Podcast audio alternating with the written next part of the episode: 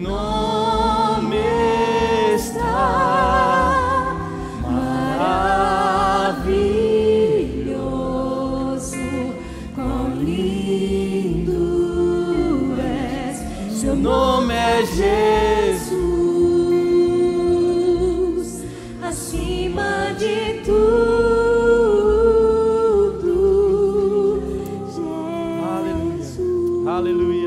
Pai, nós te damos graças tudo que você tem para fazer nas nossas vidas, Senhor Pai. Reconhecemos você em todos os nossos caminhos, Senhor Pai. Obrigado por essa manhã. Obrigado pelo teu Espírito Santo fluindo nesse lugar, Senhor Pai. Eu oro pela vida dos meus irmãos, que eles estejam como aquela terra fértil, que quando sai a semear, o agricultor sai a semear, há a certeza de que vai frutificar, Pai. Em nome de Jesus. Aleluia. Muito obrigado, pessoal. Você pode se sentar. Nós estamos dando seguimento ao tema da vez, né? Justiça e redenção. Hoje estamos encerrando esse tema. E a gente nesses dias a gente aprendeu bastante. Né? Estudamos e aprendemos bastante. Quem, quem esteve conosco nas escolas dominicais é, vimos né, a justiça de Deus, os estudos sobre justiça de Deus aprofundado, de uma maneira de entender que é uma dádiva, um presente dado por Deus para mim e para você. Né, sem a justiça dele, nós sentiríamos medo, vergonha de estarmos na presença dele. Em Romanos 5,1 fala assim: justificado, pois, mediante a fé, temos paz com Deus justificados mediante a fé em Cristo, temos paz com Deus. Olha só, nós só podemos ter paz com Deus porque fomos justificados. Sem justiça, quando a gente estuda lá em Gênesis, né, a, a queda de Adão, nós observamos que no momento que ele come daquele fruto, ele sente vergonha, ele sente medo, ele sente vergonha, ele vê, a Bíblia deixa claro que ele, você, você já viu essa passagem, que ele vê que está nu. Ele começa a sentir vergonha, que não era da natureza dele. Ele começa a sentir medo e ele se esconde atrás dos arbustos. Por quê? Porque ele fica com medo e vergonha de Deus. Mas quando nós somos inseridos, justificados, e imputados em nós uma dádiva dada a Deus, que é a justiça dele, nós não temos mais esse bloqueio de acesso com ele. Nós não sentimos mais medo, nós não sentimos mais vergonha, nós não sentimos mais culpa alguma de estarmos na presença de Deus. Amém? Mas entendendo isso, nós precisamos e vamos trabalhar nessa manhã de que justiça não há sem redenção. É necessário, foi necessário haver uma redenção para que eu e você fôssemos justificados, para que eu e você tivéssemos esse acesso a Deus. Foi necessário um preço pago, o precioso sangue de Jesus. E quando a gente fala algo precioso, me entenda. Esses dias eu estava conversando com uma pessoa que a situação de uma família dela e essa pessoa, é, um familiar, ele estava precisando de oxigênio. Para mim para você, talvez não seja essencial ou precioso o oxigênio que estamos respirando nesse momento. Mas para aquela pessoa que estava com um problema pulmonar, era precioso, ela precisava. A pessoa só saía do hospital se tivesse oxigênio. 24 horas. Você está entendendo? Precioso está no lugar onde a gente coloca a nossa consciência e a, e, a, e a primazia de algo. Aquela pessoa só saía do hospital se ela tivesse 24 horas num balão de oxigênio. Eu e você só estamos aqui, só somos justificados, porque um sangue, precioso sangue de Jesus, nos redimiu. E é nisso que nós vamos trabalhar nessa manhã, sobre redenção, não tem como estarmos nessa posição de estarmos sem culpa diante de Deus. Não tem como sermos justificados sem a redenção. Amém? Quando a gente enxerga né, o plano que Deus trilha, desde o Velho Testamento sobre redenção, Nós enxergamos que depois daquele momento que Adão peca ali, que ele come aquele fruto e peca, faz aquilo que Deus não tinha ordenado ele fazer, nós enxergamos Deus já traçando o plano de redenção. Deus ele começa a sinalizar. E lá em Gênesis você vai ver, Gênesis 3, você vai ver ele falando: "Porém inimizade entre a tua descendência e a descendência da mulher". Nesse momento, Deus ele está amaldiçoando aquela serpente. E ele está falando: ó, vai vir um que vai pisar a sua cabeça. Você até pode tocar no calcanhar dele. Você pode até tocar no nosso calcanhar com o pecado. Mas há de vir um que há de pisar em você, Satanás. Há de pisar em você. E continuando, ele vai lá e ele fala também para Abraão: Ó, o teu descendente, abre lá comigo. Gênesis 3, 29. Gálatas 3, 29. Desculpa. Gálatas 3, 16.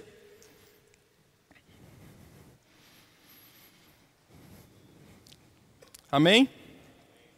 E fala lá: ora, as promessas foram feitas a Abraão e aos seus descendentes. Não diz aos seus descendentes, diz ao seu descendente, como falamos de muitos, porém como falamos de um só. E ao seu descendente, que é Cristo. E ele vem apontando a descendência de Abraão. Pastor Abraão, ele já falou um pouco aqui, do que a gente vai compartilhar um pouco também nessa manhã, né, sobre maldição da lei. Mas ele estende a descendência de Abraão a mim e a você quando estamos em Cristo. Em Gálatas, um pouco atrás, a gente leu o 16, no verso 29 ele fala: E se vocês são de Cristo, são também descendentes de Abraão, herdeiros e herdeiros, diga assim: Eu sou herdeiro da sua promessa, das promessas de Abraão. Ele já vem fazendo um plano, traçando um plano de redenção daí. Ele aponta que por a inimizade, ele já aponta que seremos herdeiros de Abraão e que Cristo há de vir dos descendentes dele. E em Davi, lá no Salmos 89, verso 3, fala assim: Tu dissestes, fiz uma aliança com meu escolhido e jurei a Davi, meu servo para sempre estabelecerei a sua posterioridade e firmarei o seu trono de geração em geração. Ele não fala que é momentaneamente. Ele não diz, ó, oh, vou estabelecer aqui e parou. Não. O trono de Davi, Cristo, aquele que há de sentar no trono de Davi, será estabelecido de geração em geração, para todo sempre na eternidade. Ele começa a estabelecer um plano de redenção em todo o Velho Testamento, apontando a bênção messiânica, a Cristo. Ele começa a fazer os apontamentos para Cristo e dizendo: Ei, pode estar tá ruim, mas tem calma, porque eu estabeleci um trono e vai ser para todos sempre. Tem calma, porque vocês são descendentes de Abraão, porque vão estar em Cristo. E as promessas que eu estabeleci para Abraão vão alcançar você também. Tem calma, porque o pecado pode até te estressar. Mas calma, porque eu já pisei na cabeça da serpente. Amém? Mas para entendermos isso, né, no Velho Testamento, né, o, o, que é redenção de fato, né, a palavra redenção no grego, ela significa lutron. Né, Literalmente, essa palavra, literalmente, ela significa resgate. Resgate. Alguém que resgata. No Velho Testamento, essa mesma palavra ela é usada em Levíticos 25 e 20, 25, verso 25. E ela trata de problemas de regulamentação financeira. Né? Deus estabelece a Moisés dentro das doze tribos, e ele faz uma divisão por terras. Ele diz: Ó, oh, essa tribo vai ficar com essa terra, essa tribo vai ficar com essa terra, e ele faz essa divisão, e dentro das tribos eles fazem as divisões das terras por pessoas. Só que algumas pessoas que tinham dívidas financeiras, elas poderiam perder a sua terra até o ano do jubileu, onde era devolvido a terra e essa pessoa poderia utilizar a terra de novo. Ou se um dos familiares dessa pessoa fossem lá e pagasse a dívida dessa outra pessoa. Vamos enxergar lá Levíticos 25, verso 25.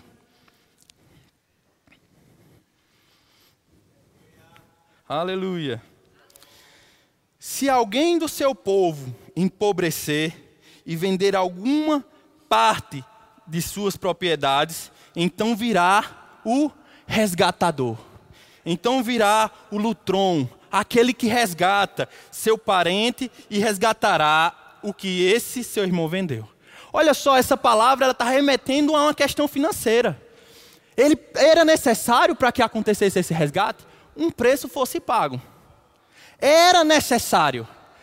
O resgate só ocorria se alguém pagasse aquela dívida. A mesma palavra usada para o resgate de uma dívida, ela é usada também no termo da redenção. Só tem como sermos, eu e você ser resgatado, eu e você fomos resgatados por um preço que foi pago. Não havia como eu e você sermos resgatados se não fosse esse preço. Não havia. E um preço, como eu falei no início, precioso. Um preço precioso. A Bíblia fala que não é ouro nem prata, porque não havia valor algum e ainda não há valor algum que compre a salvação, a não ser o precioso sangue de Jesus. Não há valor algum pague a remissão de pecados, a não ser o precioso sangue de Jesus. Amém? Aleluia. Então, em Pedro 1, verso 18, deixa bem claro isso. E fala: sabendo que não foi mediante coisas perecíveis, como prata ou ouro, ou seus imóveis, ou sua casa, ou seu dinheiro, que vocês foram resgatados da vida inútil que seus pais lhe legaram, mas pelo precioso, diga assim comigo, precioso, mas pelo precioso sangue de Jesus precioso sangue de Jesus, como de um cordeiro sem defeito e sem mácula. Sem defeito. Amém? Então é importante entendermos que não há remissão sem o derramamento de sangue. Foi necessário, foi necessário aquela morte de cruz. Foi necessário que sangue fosse derramado na cruz do Calvário, para que eu e você pudéssemos usufruir dessa redenção, para que eu e você pudéssemos ser livres da maldição da lei e do pecado. Não havia como sermos redimidos sem o derramamento de sangue. E nós precisamos entender que esse sangue precioso, ele não nos deu só acesso à remissão de pecados, como o pastor Abraão falou. Ele nos deu acesso também a todas as promessas de Abraão. Ele nos deu acesso também a sermos redimidos da miséria, da enfermidade e da morte. Amém? Aleluia. Em Colossenses 2,14, né, a palavra fala, vamos abrir lá que através do sangue de Jesus foi cancelado todo escrito de dívida.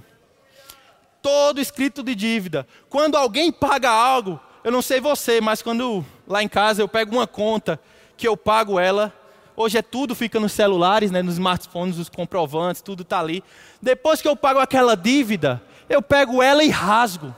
Eu não sei você, tem gente que guarda, mas eu rasgo eu não tenho necessidade porque eu já tenho o comprovante. Eu já tenho o selo. Eu já tenho o Espírito Santo dentro de mim. Quando eu pago a minha dívida, o comprovante vai estar lá no meu extrato. Quando Cristo ele pagou a dívida por mim, por você, ele selou dentro de mim você o Espírito Santo. E todo escrito de dívida foi rasgado. Foi rasgado. E o selo dentro de você, o Espírito Santo habitando dentro de você, te dando direcionamento. Amém? A Bíblia fala que nesse momento, em Colossenses 1,13, fala que ele nos libertou do poder das trevas.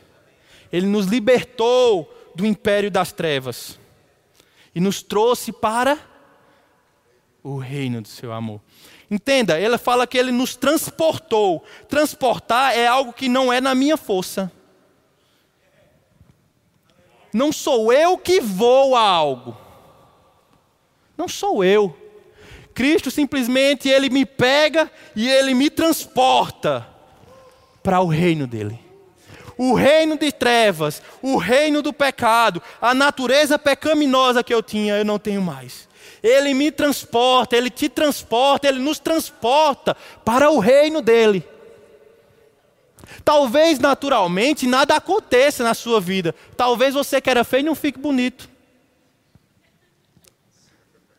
Talvez naturalmente, fisicamente não aconteça nada. Talvez até nos teus pensamentos não aconteça nada momentaneamente. Mas deixa eu te dizer, algo aqui dentro. Algo aqui dentro começa a ser mudado. Começa a ser transformado. O espírito de Deus começa a habitar você. E agora você é casa e morada, não mais do pecado, não mais do império das trevas, mas sim do império, do reino, do amor de Cristo. Amém? Você tem que entender que quando você é transportado daquele lugar, você mesmo, por instinto, vai rejeitar. A sua natureza foi mudada. Uma certa vez eu estava lá no ministério e o pessoal estava fazendo uma obra, não era essa obra atual, mas era o anexo ainda e um certo é, prestador de serviço, eu estava passando, ele disse, rapaz, tem como me conseguir água? Eu disse, consegui, consegui alguns copos de água, dei a ele. E aí, em conversa com ele, ele disse, rapaz, o que é isso aqui? E aí eu expliquei, aqui é um centro administrativo da Igreja Verbo da Vida, né? então aqui funciona, a gente administra as igrejas do Brasil toda, a gente dá um, um auxílio, expliquei corretamente. E aí ele falou para mim, eu já fui cristão. Eu disse, como assim? Sim, eu já fui cristão. Eu era de São Paulo, da cidade de São Paulo, e aceitei Jesus numa igreja lá. Mas hoje eu estou desviado. Eu disse, por que você não volta para os caminhos dele? Ele disse, a certo ponto, ele disse, eu, eu, eu, eu não quero voltar para Jesus do jeito que eu estou. E aí eu parei para dizer, mas meu querido, Jesus te quer do jeito que você está. Não importa a situação, não importa o pecado que você está envolvido. A palavra ela diz que ele te transporta. Não é você que vai ser transportado, não é você que vai ser conduzido, não é você que se conduz. Mas a palavra diz que, você, que Deus te transporta. Então Deus é que te tira dali. Como é que um pai rejeita um filho? Em situação nenhuma. Um pai rejeita um filho. E aí eu conversei com ele, falei de Jesus para ele, né? E ele aceitou Jesus. E espero que na, a partir de hoje, daqueles dias, ele possa ter seguido aquele caminho que foi traçado. Mas não mais na ignorância de que eu só preciso, eu só posso aceitar a Jesus se eu tiver com a minha vida em, em ordem. Sabe, eu e você precisamos sair da, das quatro paredes da igreja e ir alcançar o perdido, redimir o perdido através de Cristo Jesus, não olhando para a situação da vida dele porque ele é tão filho quanto eu e você. Tão filho quanto eu e você. Não importa a situação dele, não importa enquanto ele esteja é, aterrado no lamaçal do pecado. Não importa. Ele também tem a oportunidade de ser redimido pelo precioso sangue de Jesus. E através disso, ele é transportado. Ele é transportado por Deus, não é por você, não é na sua força, não é na força dele, é por Deus. Amém? Aleluia. Aleluia. Eita. Nós precisamos entender, e a gente viu nesses últimos domingos, sobre substituição e identificação. Sabe? É importante entendermos esse ponto de estarmos identificados, algo vital, identificados com Cristo, considerando Ele, é, tomando posse pela fé do que Cristo conseguiu para mim e para você. Cristo, ele se, ele se identificou, lá em Mateus 3, verso 13, ele se identificou comigo e com você, né, com a nossa condição humana de pecado. Lá em Mateus 13, eu queria que você abrisse lá.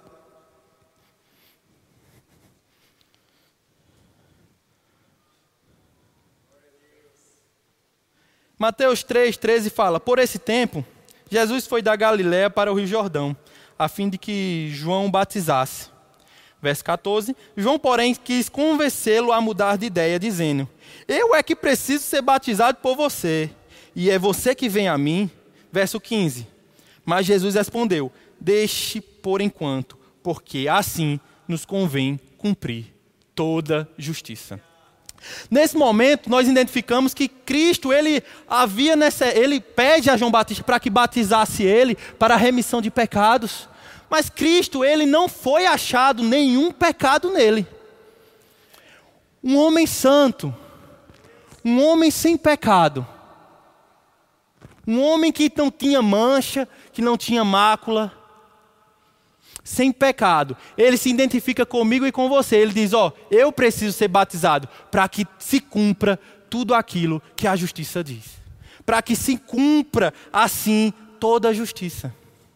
Era necessário ele ser batizado por João Batista, para que nele ele se identificasse comigo e com você, na condição de pecador.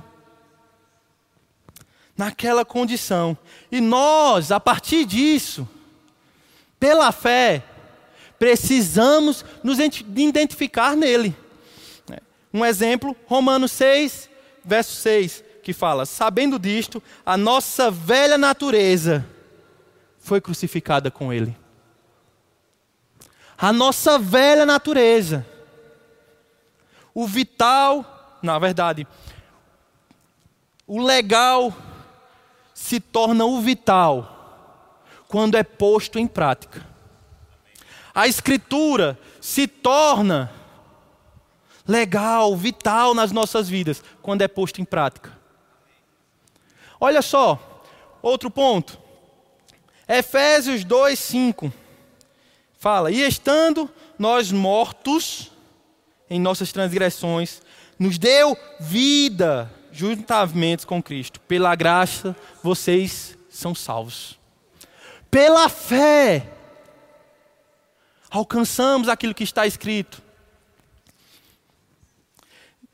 Já na substituição, Cristo, ele estabelece a obra redentora, tomando o meu e o seu lugar. Uma outra certa vez, eu fui evangelizar uma pessoa, ah, quando eu viajei a um outro país, num, num projeto aqui da igreja. E evangelizando essa pessoa em uma praça lá, é, essa, era perto do Natal, dia 23, 24 de dezembro, por aí. E essa, na, naquele país também estava passando o filme A Paixão de Cristo. E essa pessoa disse que durante a noite dela, ela assistiu aquele filme. E quando ele foi dormir, ele disse que não conseguia dormir direito, porque ele se acordava tendo o sonho de que era ele naquela cruz, em vez de Jesus. Era ele naquela cruz em vez de Jesus. Nós precisamos entender que Cristo, ele nos substituiu naquela cruz. Por quê? Porque o salário do pecado era a morte. Eu e você, antes de aceitarmos a Jesus, nós tínhamos a natureza do império das trevas, do pecado. E qual era a nossa situação? A morte. Não havia remissão dos pecados se não fosse a morte. E que tipo de morte é essa? Espiritual. Uma morte de estarmos afastados de Deus. Mas agora não mais, nós somos redimidos através de Cristo Jesus. E agora nós nos identificamos com Ele, porque Ele nos substituiu naquela cruz.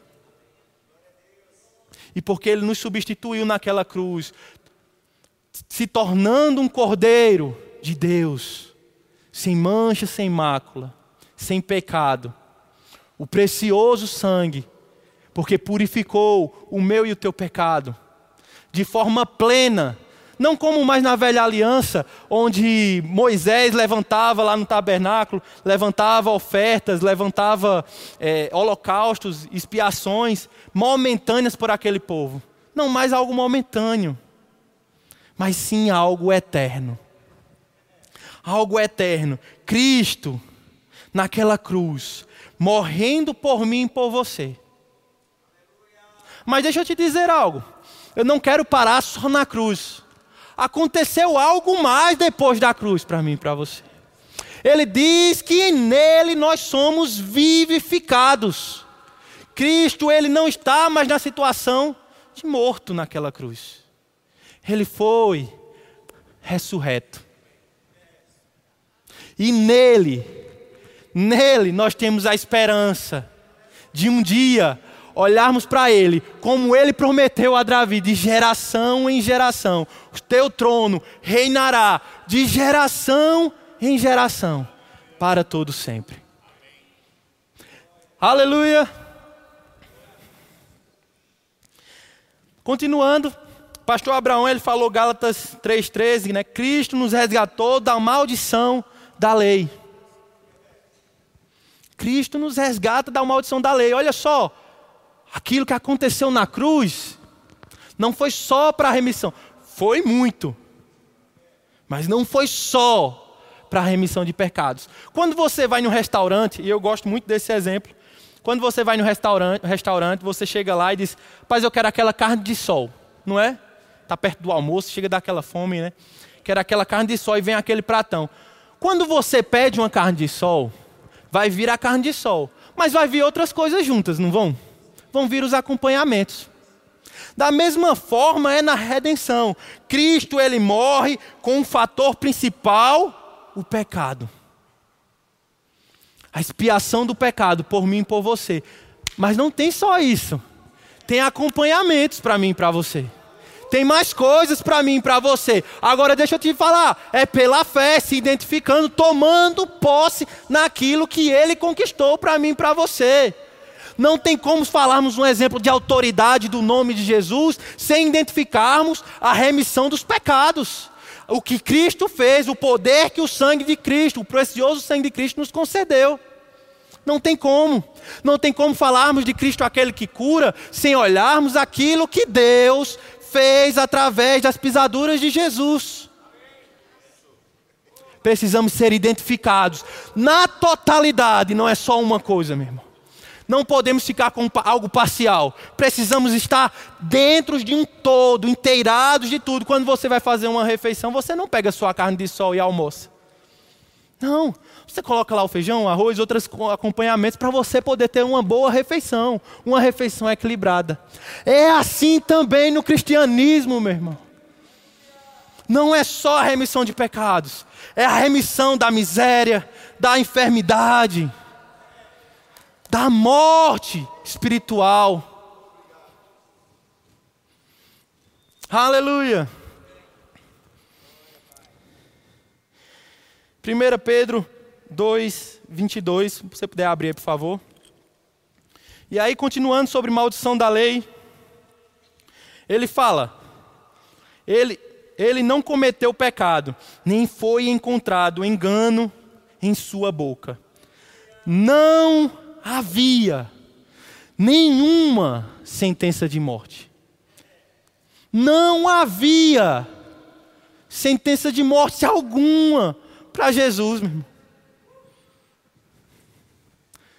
Sentença alguma não havia. Mas em 1 Pedro, ainda nos versos seguintes, ele fala: carregando ele mesmo em seu corpo sobre o madeiro, os nossos pecados. Não havia escrito de pecado nenhum para Jesus.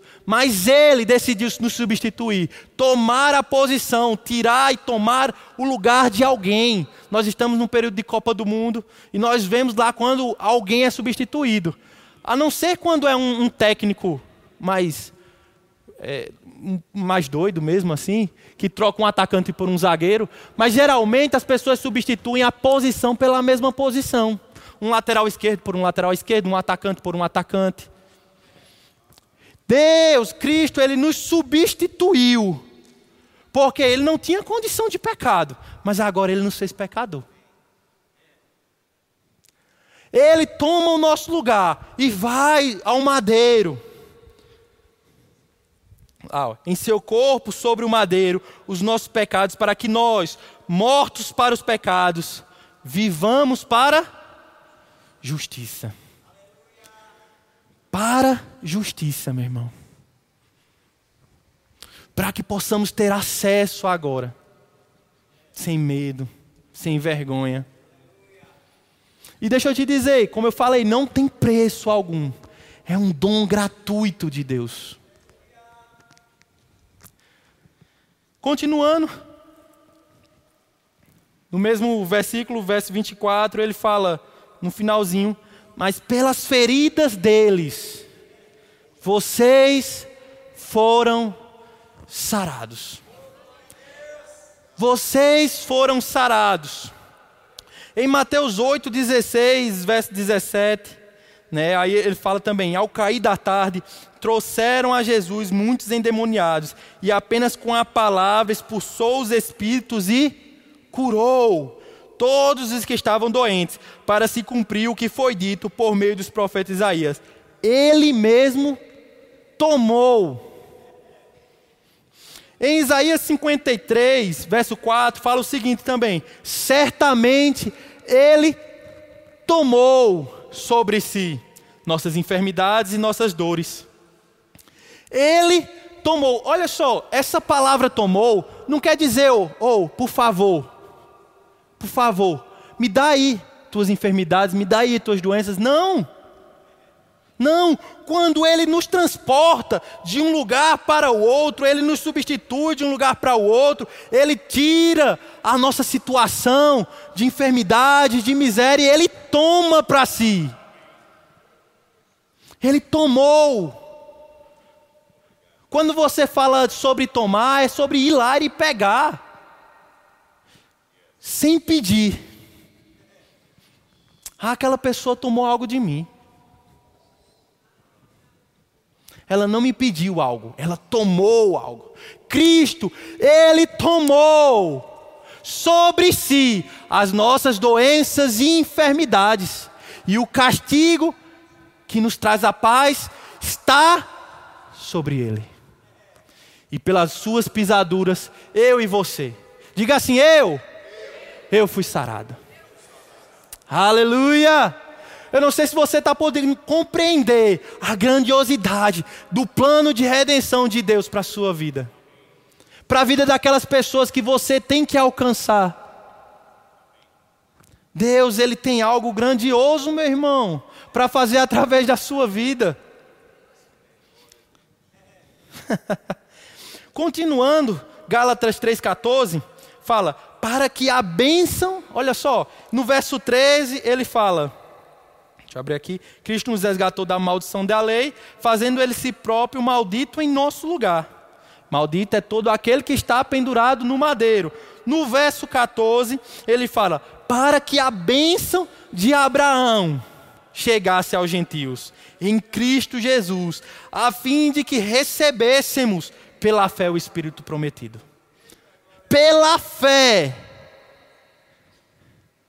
Olha só, Cristo nos substitui, mas nós somos identificados pela fé em Cristo, na obra da redenção de Cristo.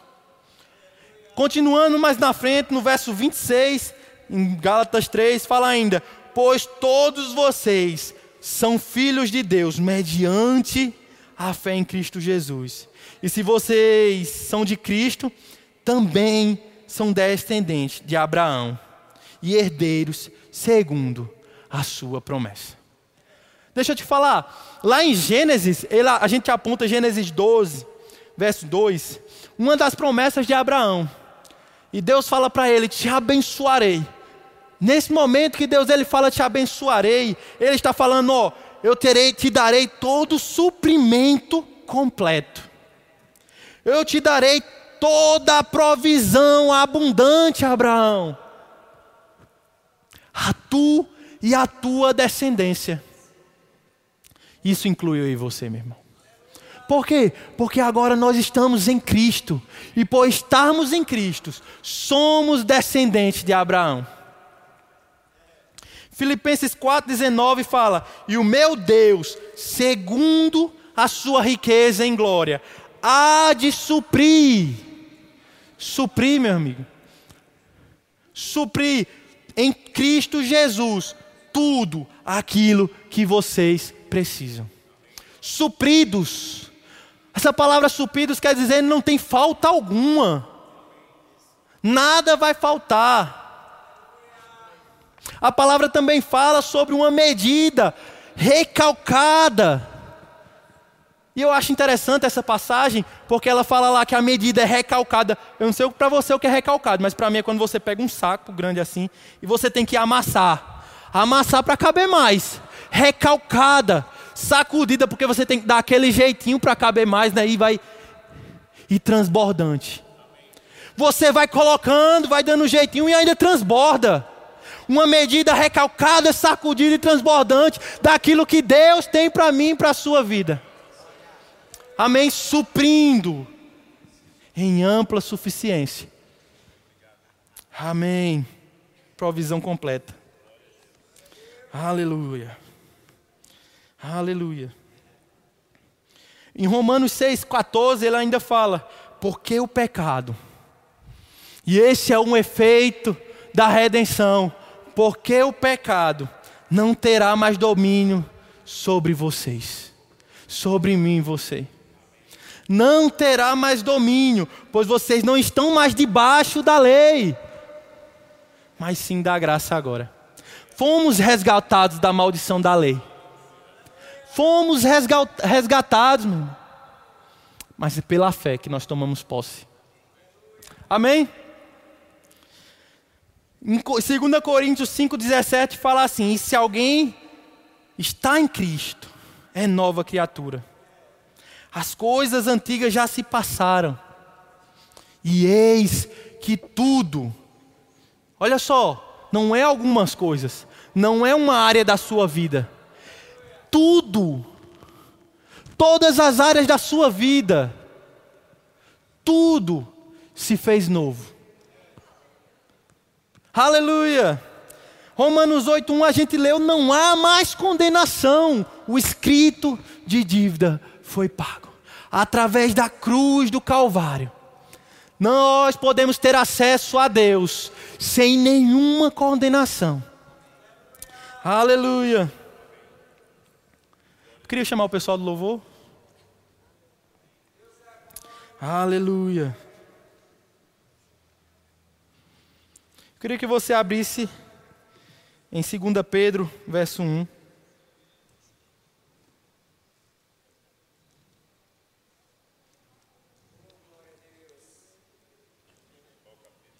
Capítulo 1, verso 1.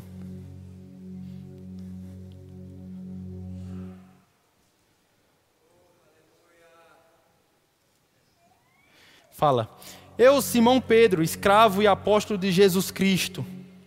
Olha só, escravo e apóstolo de Jesus Cristo. Escrevo esta carta a vocês que compartilham de nossa preciosa fé, concedida por meio da justiça de Jesus Cristo, nosso Deus e Salvador que vocês tenham cada vez mais graça e paz, à medida que crescem no conhecimento de Deus e de Jesus, nosso Senhor. Deus, com o seu poder divino, nos concede tudo de que necessitamos para uma vida de devoção, pelo conhecimento completo daquele que nos chamou para si por meio da sua glória e excelência. E por causa de sua glória e excelência, ele nos deu a, a, nos deu grandes e preciosas promessas. São elas que permitem a você participar da natureza divina, participar da natureza de Deus e escapar da corrupção do mundo causada pelos desejos humanos.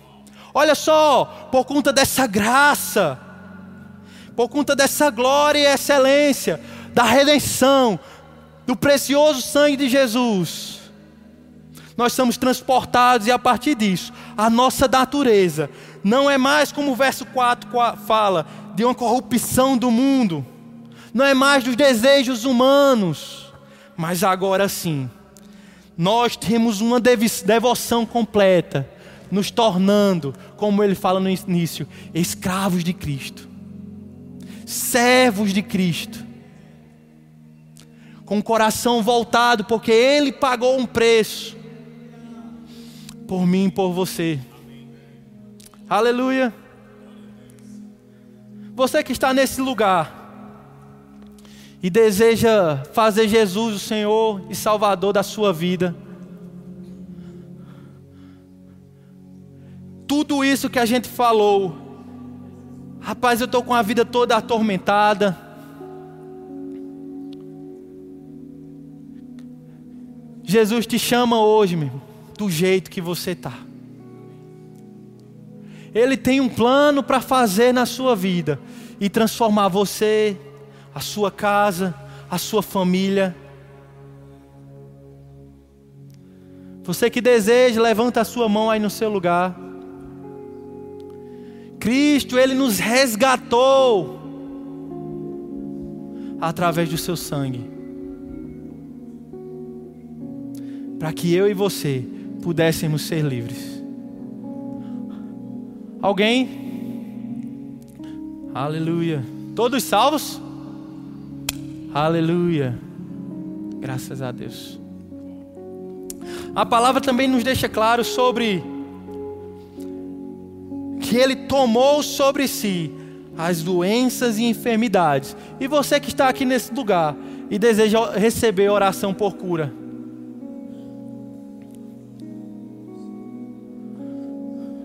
Você pode levantar a sua mão, nós vamos estar orando por você, na convicção de que Ele já levou sobre o madeiro, sobre as suas pisaduras.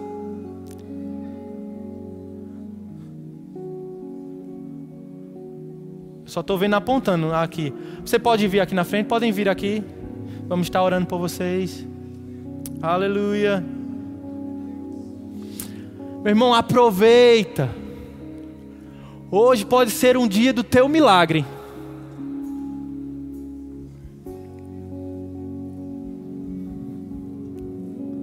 Aleluia.